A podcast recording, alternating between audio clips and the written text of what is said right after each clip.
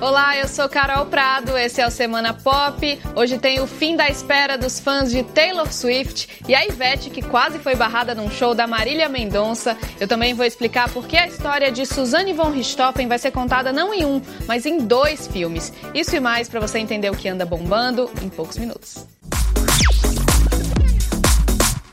Pois é, gente, uma espera de anos acabou para os fãs de Taylor Swift. Ela finalmente anunciou um show aqui no Brasil. Vai ser a primeira vez dela no país numa turnê, no caso a do disco Lover. Antes ela só tinha vindo ao Brasil para um pocket show fechado lá em 2012, naquela época em que ela fez uma parceria com a Paula Fernandes.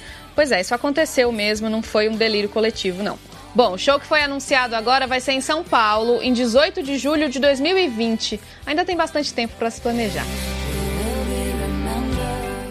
Aliás, falando em show, nessa semana rolou um momento hilário com a Marília Mendonça no palco de um festival em Salvador. Ninguém menos que Ivete Sangalo invadiu o palco para dar ali um abraço na amiga e quase foi barrada por um segurança, você acredita? Ele chegou a encostar nela para tirar do palco, só que aí o segurança foi barrado por um outro segurança. Se até a Ivete Sangalo corre risco de ser barrada, imagina nós, meros mortais fãs da Marília, né? Bom, no final ficou tudo bem, as duas conseguiram se abraçar e a Marília, claro, ficou emocionadíssima com a visita.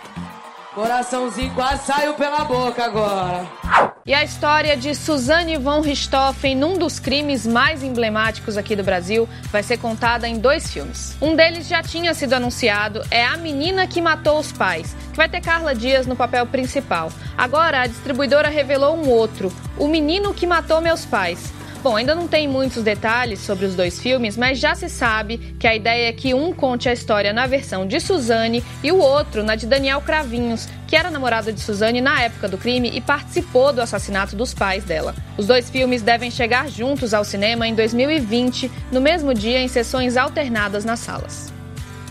E nessa semana é o aniversário de 25 anos de Friends série que ainda é venerada por um monte de gente e que, aliás, continua fazendo fãs. Muitos deles não eram nem nascidos quando ela estreou. Vamos dar parabéns, mas vamos também lembrar de alguns números que ajudam a explicar esse sucesso todo. Sabia, por exemplo, que o piloto de Friends foi escrito em só três dias? Impressionante, né? Impressionante também é o valor recebido por cada um dos protagonistas por episódio da última temporada um milhão de dólares. Isso depois de começarem recebendo um pouquinho mais de 22 mil dólares por episódio na temporada inicial. Em 10 anos no ar, Friends também foi indicada 62 vezes ao Emmy, ganhou 6. E eu vou terminar com uma notícia bem amorzinho. Luan Santana pediu Jade Magalhães em casamento e foi num passeio de balão em Portugal, muito romântico. Quero te dizer que você é a mulher da minha vida. E eu acho que não existe momento melhor do que esse pra eu fazer o que eu quero fazer. Quer casar comigo?